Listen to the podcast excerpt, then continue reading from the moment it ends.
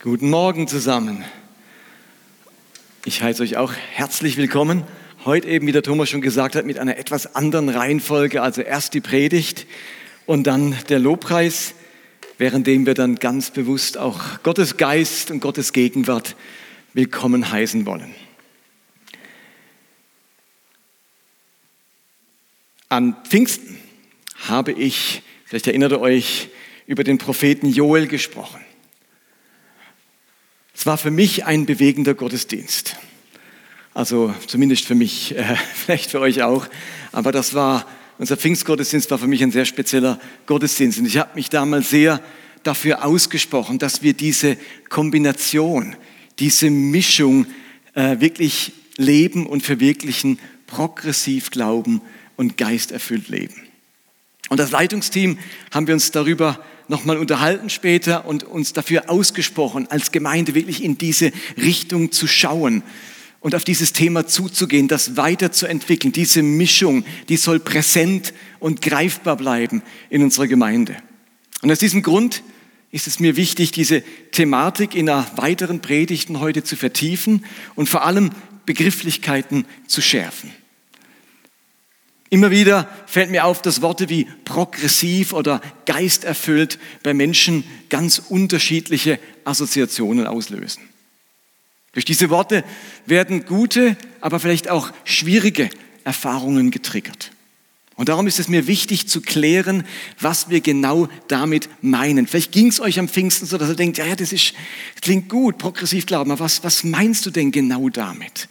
Und man hat mit dem Wort progressiv vielleicht etwas verbunden, wo vielleicht nicht nur positive Assoziationen auslöst. Oder vielleicht ging es euch so, dass ihr gesagt habt, ja, geisterfüllt Leben, das ist wirklich wichtig, aber hu, ich habe auch so Erfahrungen so mit geisterfülltem Leben gemacht, die will ich nicht nochmal erleben.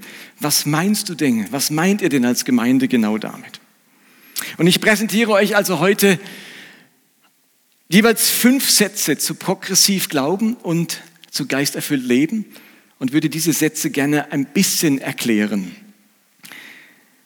Also diese Beschreibung von progressivem Glauben und geisterfülltem Leben, das ist für mich eine richtig, eine Prise frische Luft für meinen Glauben. Und ich hoffe, dass ihr das genauso erlebt. Und ich mute euch tatsächlich heute Morgen etwas zu. Das ist relativ viel Inhalt. Und mir ist vollkommen klar, dass das könnte man auch in einem Vortrag, Vortrag oder einem Ganztagesseminar behandeln. Ich habe es einfach mal gewagt, das in eine Predigt zu packen, möglichst in 30 Minuten. Und es hat hier vorne diese fünf bzw. zehn Sätze auch nochmal ausgedruckt und wer das gerne hätte, kann sich das nach dem Gottesdienst gerne mitnehmen, okay? Aber versucht mal dran zu bleiben ähm, bei diesen Beschreibungen von progressivem Glauben und geisterfülltem Leben. Fangen wir an mit progressiv Glauben.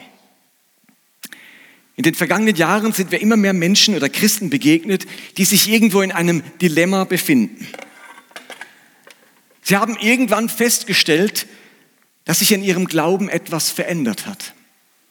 Ihr Christsein weist eine ganz bestimmte Art von Symptomatik auf. Sie merken zum einen, dass sie nicht mehr mit der gleichen Unbeschwertheit und Eindeutigkeit die Bibel lesen können. Sie stoßen auf Aussagen und auf Texte in der Bibel, die noch vor Jahren problemlos in den Glauben integriert werden konnten und bei denen man heute stutzt und innerlich nicht mehr so richtig mitgehen kann. Sie merken zum anderen, dass sich ihr Bild von Gott verändert hat. Es fällt plötzlich schwer, gewisse, vor allem gewalttätige Gottesvorstellungen in den eigenen Glauben zu integrieren, die man früher ohne groß zu überlegen akzeptiert hat. Oder man sehnt sich zunehmend nach, einem Authent, nach authentischen und ehrlichen Glaubenserfahrungen und ist im Laufe der Jahre zu vielen geistlichen Fassaden begegnet. Oder man spürt den Wunsch nach größerer Toleranz und Wertschätzung den Menschen außerhalb des Glaubens gegenüber. Und es fällt zunehmend schwer, alles unter der Verdammnis zu sehen, was nicht den Stempel der eigenen Glaubensvorstellungen trägt. Was hier in den meisten Fällen geschieht, ist eine gewisse Entfremdung dem gegenüber, was viele Jahre im Glauben Halt und Orientierung gegeben hat. Menschen spüren, dass sie in ihrem eigenen Glauben nicht mehr recht zu Hause sind. Man ist aus einigem herausgewachsen und gewisse alte Überzeugungen lassen sich nicht mehr so schnell passend machen. Und dazu mischen sich auch Enttäuschungen, Frustrationen und schlechte Erfahrungen, die man in oder mit bestimmten christlichen Kreisen gemacht hat. Und am Ende kann es dann passieren, dass dieser Glaube sich abkühlt und die lebensnotwendige Komponente von Begeisterung und Leidenschaft für diesen Glauben verloren geht. Und darum ist es mir so wichtig, und da halte ich es grundsätzlich für wichtig, dass sich Glaube weiterentwickelt, dass der Glaube lernt, das zu überwinden, was sich an Hindernissen für diesen Glauben aufgebaut hat. Also man muss im wahrsten Sinn des Wortes weiter glauben, mit seinem Glauben also weitergehen, vorwärts schreiten, was die wörtliche Übersetzung von progressio ist, von progressiv, mit dem Glauben vorwärts schreiten. Progressiver Glaube ist in dem Sinne ein Glaube, der in die Freiheit führt, raus aus der Enge hin in eine neue Freiheit. Nun, ein Bekannter von mir, Lukas Amstutz, Leiter des christlichen Bindungszentrums Bienenberg in Basel, der hat für das sogenannte Bienenberg-Magazin einmal zusammengefasst, welche Überzeugungen bei progressivem Glauben im Fokus stehen. Und ich habe ehrlich gesagt bisher noch nichts Besseres dazu gefunden. Und ich möchte euch gerne diese Punkte vorstellen, damit sich eben die Frage nach progressivem Glauben klären und schärfen darf. Also diese nächsten Sätze, die ich dann kurz erkläre, stammen nicht von mir, sie stammen von diesem Lukas Amstutz, aber ich halte sie für das Beste, was ich bisher gefunden habe. Fangen wir an, was heißt jetzt progressiv Glauben? Der erste Punkt, der erste Satz ist, betrifft die Bibel und ihre Auslegung. Progressive Christen beschäftigt die Unterschiedlichkeit biblischer Texte mit ihren teils spannungsvollen Aussagen.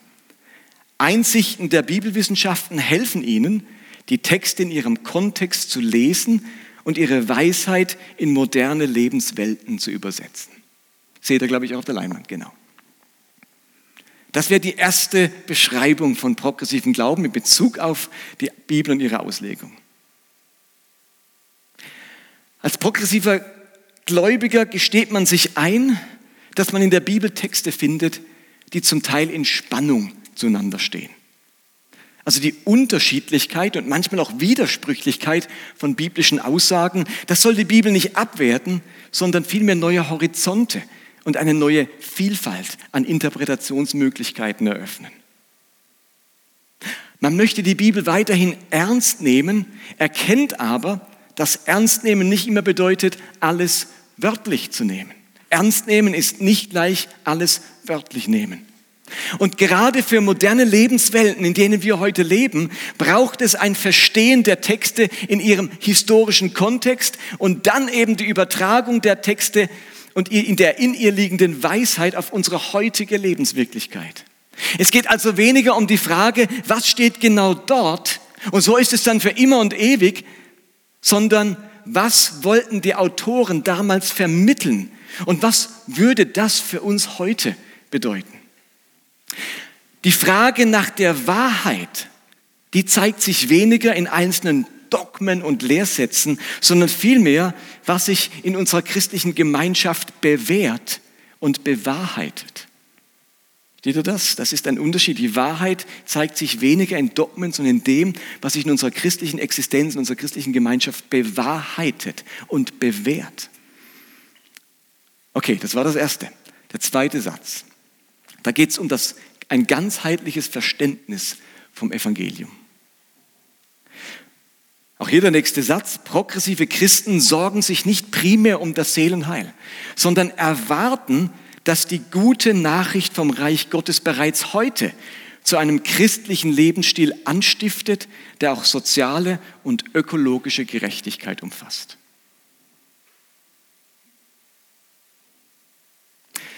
Das Seelenheil, also die Errettung von Menschen, das bleibt uns ein wichtiges Anliegen, auch für progressive Christen. Aber progressive Christen sehen das Evangelium nicht nur dann verwirklicht, ihr Lieben, wenn Menschen sich bekehren, sondern überall dort, wo sich Gottes Gerechtigkeit, also Gottes gute und gerechte Herrschaft durchsetzt. Gerade auch in sozialer, politischer oder ökologischer Hinsicht. Es ist also nicht nur wichtig, dass Menschen als Gerechte in den Himmel kommen, sondern auch, dass Gottes Gerechtigkeit auf die Erde kommt. Hallo, versteht ihr das? Geht nicht nur darum, dass möglichst viele Gerechte in den Himmel kommen, sondern dass viel von Gottes Gerechtigkeit hier auf dieser Erde sichtbar wird. Und Gottes Gerechtigkeit wird sichtbar, wo sich Menschen für die Schwachen, die Armen, die Benachteiligten oder die Gebrochenen einsetzen. Das war der zweite Satz. Der dritte Satz, da geht es um unser Verhältnis zur Welt, zur sogenannten Welt. Der Satz lautet, progressive Christen erleben, dass auch außerhalb der Kirchen viel Gutes geschieht. Sie erkennen darin das Wirken Gottes und sind bereit, Wege des Miteinanders zu suchen, die ein friedliches Zusammenleben fördern. Also progressiven Christen ist irgendwo klar geworden, dass Gottes Wirken und Gottes Handeln nicht nur auf den Raum der christlichen Kirchen beschränkt ist. Die Welt gehört unserem Gott und in ihr ist Gott am Handeln, am Segnen und am Wirken. Und darum konnte Jesus auch sagen im Matthäus-Evangelium, Gott lässt seine Sonne über Böse und Gute aufgehen und lässt regnen über Gerechte und Ungerechte. Gottes Segen und Handeln ist in der ganzen Welt, nicht nur bei den Gerechten. Und darum sind wir als progressive Christen nicht von einer Abwendung der Welt gegenüber geprägt, sondern vielmehr einer Zuwendung zur Welt, um zu entdecken, wo Gott in ihr bereits am Wirken ist und uns diesem Wirken dann anzuschließen mit unserem eigenen Handeln und segnenden Handeln. Also darum definieren wir uns weniger über Abgrenzung, sondern wir suchen das Gemeinsame, das Miteinander und ermöglichen dadurch Toleranz und bleibenden Frieden. Das war das Verhältnis zur Welt. Der vierte Satz, da geht es um ein glaubwürdiges Christsein. Das ist eine weitere Sache, die für progressive Christen im Fokus steht. Progressive Christen scheuen sich nicht, Fragen und Zweifel offen zu formulieren. Schnellen und einfachen Antworten misstrauen sie. Sie ziehen es vor, mit gewissen Spannungen und Brüchen zu leben, anstatt eine christliche Doppelmoral zu leben. Also, progressive Christen haben wahrgenommen, dass die, nenne ich es mal, Tabuisierung gewisser Themen nicht zu ihrer Lösung, sondern vielmehr zu einer ungesunden Heimlichkeit beiträgt. Also, wir müssen einander nichts vorspielen. Wir disqualifizieren uns nicht, wenn wir ehrlich unsere Fragen und unsere Skepsis formulieren. Wir weigern uns, Fassaden zu errichten oder hinter einem geistlichen Image zu verschwinden. Wir müssen unsere weiße Weste nicht ständig, äh, unsere Weste nicht ständig weiß bekommen, sondern wir dürfen das Leben und uns selbst bejahen mit unseren Unzulänglichkeiten und Narben. Ich glaube, die Realität des Lebens zeigt, dass mancher Bruch und manche Stammung in Erspannung in unserem Leben bleibt und die wir aushalten müssen. Nicht immer gibt es für das, was wir in Spannungen erleben, Erklärungen oder simple Kausalzusammenhänge. Und ganz im Geiste der goldenen Regel wollen wir anderen das zugestehen, was wir für uns selbst in Anspruch nehmen. Und nichts hat Jesus mehr verabscheut wie die Heuchelei der Pharisäer und Schriftgelehrten. Und damit kommen wir zum letzten Satz vom Progressivglauben, nämlich die Liebe als die Liebe Gottes als unser Hauptantrieb. Der Satz lautet: Progressive Christen lassen sich von der Liebe Gottes motivieren, ihren Glauben mit anderen zu teilen in dieser Liebe sehen sie auch ihre Offenheit gegenüber anderen Lebensentwürfen und Lebensformen begründet. Ihr Lieben, das ist nochmal ein ganz zentraler Punkt. Die Liebe Gottes ist die eigentliche Quelle unserer gesamten christlichen Motivation. Versteht ihr? Uns motiviert nicht das Gericht oder eine drohende Hölle, sondern vielmehr die Erkenntnis und das Erlebnis der Liebe und der Barmherzigkeit Gottes. Das motiviert uns. Die Liebe motiviert uns in unserem Wunsch, anderen Menschen, andere Menschen zu diesem Glauben einzuladen und sie motiviert uns für unsere eigene Hingabe an Christus. Wir geben uns nicht Christus hin, weil wir Angst haben vor irgendetwas, sondern weil die Liebe Gottes uns motiviert. Das ist eine völlig andere Ausgangsbasis. Und wir wollen uns konsequent an das Gebot Jesu halten, einander nicht zu richten und nicht zu verurteilen. Diese Haltung, die prägt unsere Offenheit und befähigt uns zu echter Annahme, auch bei Lebenskonzepten, die nicht unsere eigenen sind. Also in diesem Sinne muss für progressive Christen tatsächlich die Kirche welcher Ort sein? Der barmherzigste Ort der Welt. Ihr Lieben, diese fünf Aussagen, die ich euch jetzt gerade vorgestellt habe, ich finde, die beschreiben ungeheuer gut, was wir unter progressivem Glauben verstehen und in, welcher, in welche Richtung wir uns als Kirche bewegen möchten. Und uns ist bewusst, natürlich ist uns bewusst, dass diese Entwicklungen nicht abgeschlossen sind und dass die auch kontrovers diskutiert werden. Aber ich bin davon überzeugt, dass es mehr solcher Kirchen braucht. Ich glaube, ansonsten schleichen immer mehr Menschen wegen genau diesen Anfragen und Spannungen früher oder später auf leisen Sohlen aus unseren Gemeinden. Okay, die Hälfte der Zeit ist um. 15 Minuten sehe ich hier. Das war fünf Aussagen zu progressiv Glauben. Könnt ihr noch, noch mal fünf zu geisterfüllten Leben? Ja, geht es noch? Jonathan, machst du so oder geht's noch? Okay. ich habe Jonathan gesagt, wenn es zu viel wird, dann muss er so machen. Aber gut. Geisterfüllt Leben, ihr Lieben. Aus dem Neuen Testament wissen wir, dass Freiheit ganz eng verbunden ist mit dem Heiligen Geist. Wenn ich also sage, Geist, äh, progressiv Glauben ist ein Glaube, der in die Freiheit führt, dann geht es ganz stark bei diesem Glauben um Freiheit. Und Paulus kann im Korintherbrief sagen, im Kapitel 3, 2. Korintherbrief 3, der Herr ist der Geist und wo der Geist des Herrn ist, da führt's in die Enge. Nein, wo der Geist des Herrn ist, da ist Freiheit. Also, da wo wir Freiheit wollen, da wo mehr Freiheit entstehen soll, braucht es mehr von diesem Heiligen Geist, denn das ist seine Wirksamkeit, in die Freiheit zu führen. Und diesen Kairos-Moment, den Nina und ich an Ostern hatten und von dem ich am Pfingsten erzählt habe, der geht eben genau in diese Richtung, dass wir diesen Glauben, der in die Freiheit führt, der uns weiterführt, dass wir den nicht verwirklichen und leben können ohne die Kraft des Heiligen Geistes. Und darum braucht es neben diesem progressiven Glauben auch das geisterfüllte Leben.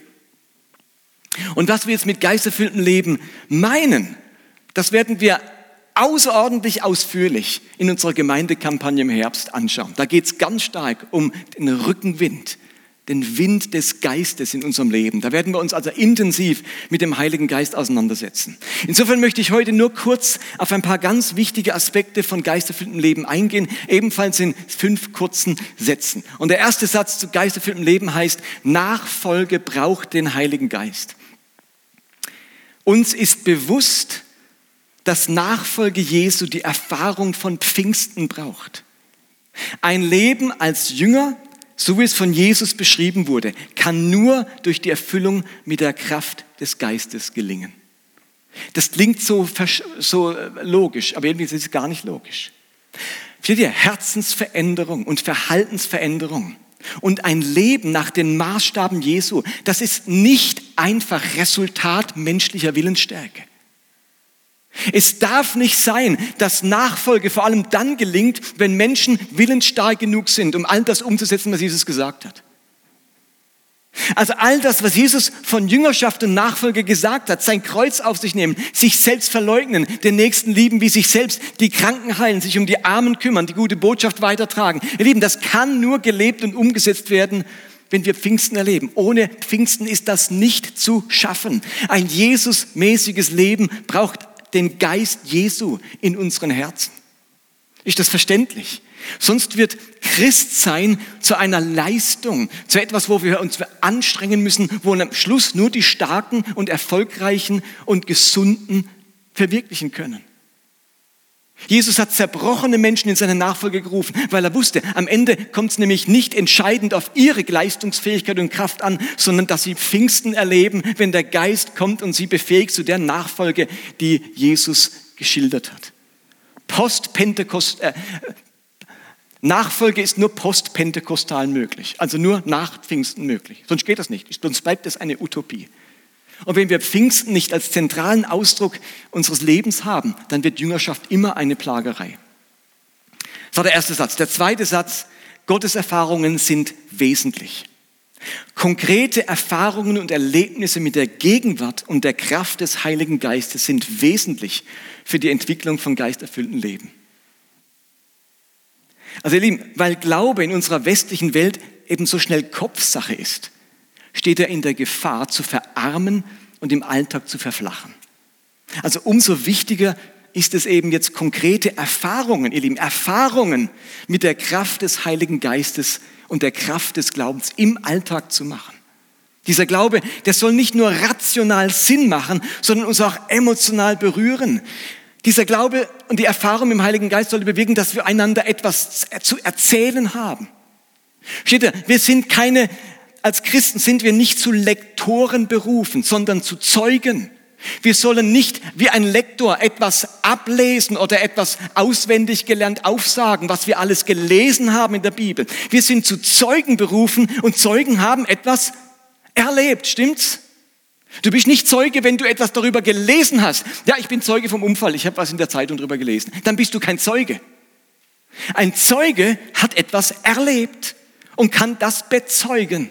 Und darum braucht es das Erlebnis dessen, was Gott in seinem Reich tut, damit wir Zeugen werden können. Wir glauben, dass es nichts Überzeugenderes gibt als das Erlebnis der Gegenwart Gottes in unserer Mitte.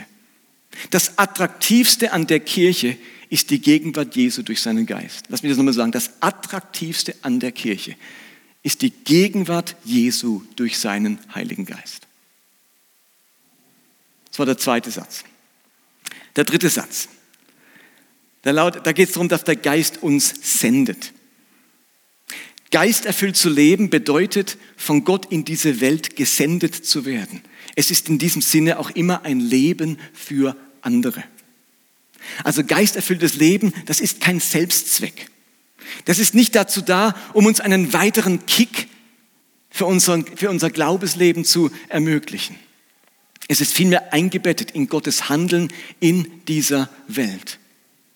Jesus brachte zum Ausdruck, dass er nur das tut, was er den Vater tun sah. Das heißt in Johannes 5, Vers 19, ja, ich versichere euch, der Sohn kann nichts von sich aus tun. Er tut nur, was er den Vater tun sieht. Was der Vater tut, das tut genauso auch der Sohn. Und in Lukas 4 sagt Jesus, der Geist des Herrn ist auf mir, weil er mich gesalbt hat und gesendet. Der Geist des Herrn ist auf mir, weil er mich gesalbt hat und gesendet. Also die Erfüllung mit dem Geist und die Sendung durch den Geist können wir nicht voneinander trennen. Wenn der Geist mich erfüllt, was macht er dann auch? Dann sendet er mich auch. Du kannst nicht das eine ohne das andere haben. Wir gehen davon aus, dass Gott nicht passiv im Himmel sitzt, so als neutraler Beobachter und mal schaut, was auf der Erde so passiert sondern wir glauben, dass er unentwegt dabei ist in dieser Welt und in den Herzen der Menschen, um das Gute, um das Liebevolle, um das Friedfertige, um das Barmherzige zu werben. Und diesem Handeln Gottes, dem wollen wir uns anschließen und genau dort die Kraft des Heiligen Geistes durch unsere Gebete, durch unsere Worte und durch unsere Hingabe an die Menschen am Wirken sehen. Gott handelt und der Geist fordert uns auf, Teil zu werden von dem Handeln Gottes an dieser Welt. Wir erkennen, wir nehmen wahr, wir haben Eindrücke, wo Gott was am Tun ist. Und dann reden wir, beten wir, segnen wir, handeln wir und unterstützen damit das, was Gott bereits tut. Und so tun wir das, was der Vater tut, so wie Jesus nur das getan hat, was er den Vater tun sah. Also wenn wir mit dem Geist Gottes erfüllt werden, dann werden wir bevollmächtigt für den Dienst am nächsten. Der vierte Satz beschäftigt sich damit, dass der Geist weht, wo er will. Der Satz heißt, wir sind uns bewusst, dass man das Wirken des Heiligen Geistes nicht machen und nicht manipulieren kann. Wir leben in der Spannung des schon jetzt und noch nicht vom Reich Gottes. Schon jetzt und noch nicht. Ihr Lieben, es braucht keine speziellen Bekenntnisse, die man aufsagt oder irgendwelche Gebetstechniken, die man anwenden muss, um das Wirken des Heiligen Geistes zu erleben. Was es braucht, ist Sehnsucht, einen Hunger und unsere Offenheit für das Wirken des Heiligen Geistes. Und versteht ihr, wo wir das Wirken des Heiligen Geistes nicht erleben? Wo wir beten und jemand und die Gebetserhörung bleibt aus. Da sehen wir uns nicht genötigt, irgendjemanden schuldig zu sprechen oder Fehler zu suchen. Wenn es um das Wirken des Heiligen Geistes geht, dann leben wir in dieser Spannung eben von schon jetzt und noch nicht. Das Reich Gottes, das ist angebrochen und es ereignet sich jetzt schon hier und heute. Und gleichzeitig ist das Reich Gottes etwas Zukünftiges, das in seiner Vollendung eben erst noch kommen wird. Diese Spannung, die können wir nicht nach irgendeiner Seite hin auflösen. Wir können in den wenigsten Fällen erklären, warum wir dieses Mal die Kraft des Geistes erlebt haben und ein anderes Mal nicht. In den meisten Fällen ist uns die Antwort darauf nicht zugänglich. Und es macht deswegen keinen Sinn, jemanden vorzuwerfen, du wurdest nicht geheilt, weil du nicht genug geglaubt hast. Es bleibt ein Geheimnis. Wir hören aber trotzdem nicht auf, uns nach dem kraftvollen Wirken des Heiligen Geistes zu sehnen, obwohl wir wissen, dass wir es nicht machen und manipulieren können. Okay? Und damit bin ich bei der letzten Aussage zu geisterfülltem Leben. Wir haben ein differenziertes Verhältnis zum Übernatürlichen. Der Satz lautet, wir rechnen auch heute mit Wundern, mit Heilungen und mit dem Reden Gottes. Ohne alle biblischen Wundererzählungen oder Aussagen zum Übernatürlichen als wörtlich oder historisch verstehen zu müssen. Zudem entdecken wir das wunderwirkende Handeln Gottes im Übernatürlichen wie auch im Natürlichen. Und zwar in der spontanen Heilung, während der Fürbitte im Hauskreis, aber auch in der gelungenen Operation des Chirurgen. In der wunderbaren Brotvermehrung mitten in der Hungersnot, aber auch in der treuen Lebensmittelspende von Einzelnen an Bedürftige. Deswegen halten wir unsere Bewunderung in beide Richtungen offen. Für Gottes Eingreifen, das die Gesetze der Physik und des Natürlichen weit überschreitet. Aber auch für Gottes Eingreifen durch das hingegebene und fleißige Handeln von Menschen mit ihren Gaben und Talenten. Habt ihr es verstanden? Wir glauben an Wunder ohne jede Wundererzählung in der Bibel als historisch oder wörtlich nehmen zu müssen. Das schließt sich nicht aus. Das ist das, was eben progressiver Glaube kann. Er kann mit Spannungen leben. Wir brauchen keine einfachen, schnellen Antworten, damit alles funktioniert. Das waren jetzt die fünf Aussagen zum geisterfüllten Leben. Und ich weiß, es war viel Stoff. Und ich hoffe, dass diese Predigt trotzdem beigetragen hat zur Erklärung, was wir unter diesen beiden Seiten des progressiven Glaubens und des geisterfüllten Lebens verstehen. Und uns ist auch klar, diese fünf Aussagen die beinhalten nicht alles, was über den christlichen Glauben zu sagen ist. Aber diese Aussagen beschreiben für mich wunderschön, auf was es uns in unserem Glauben in besonderer Weise ankommt. Und ich glaube, eine Kirche, die solch einer Vision nacheifert, ist für mich eine höchst attraktive Gemeinschaft. Wer das gerne noch vertiefen möchte, ins Gespräch kommen möchte damit oder das nochmal nachlesen will, der kann sich gerne die Zettel mitnehmen, 40 hat's. Ähm, wenn ihr ein paar seid, könnt ihr vielleicht nur eines mitnehmen, wenn es euch interessiert. Und nachdem wir jetzt vieles über das Wirken des Heiligen Geistes gehört haben, wollen wir ihm jetzt in der kommenden Worship-Zeit richtig viel Raum in unserer Mitte geben unsere Sehnsucht nach ihm zum Ausdruck bringen, unsere Offenheit ihm gegenüber deutlich machen. Lass mich diesen einen Satz nochmal sagen. Das Attraktivste an der Kirche ist die Gegenwart Jesu durch seinen Heiligen Geist. Und genau das wünschen wir uns jetzt, dass wir das miteinander erleben können. Amen.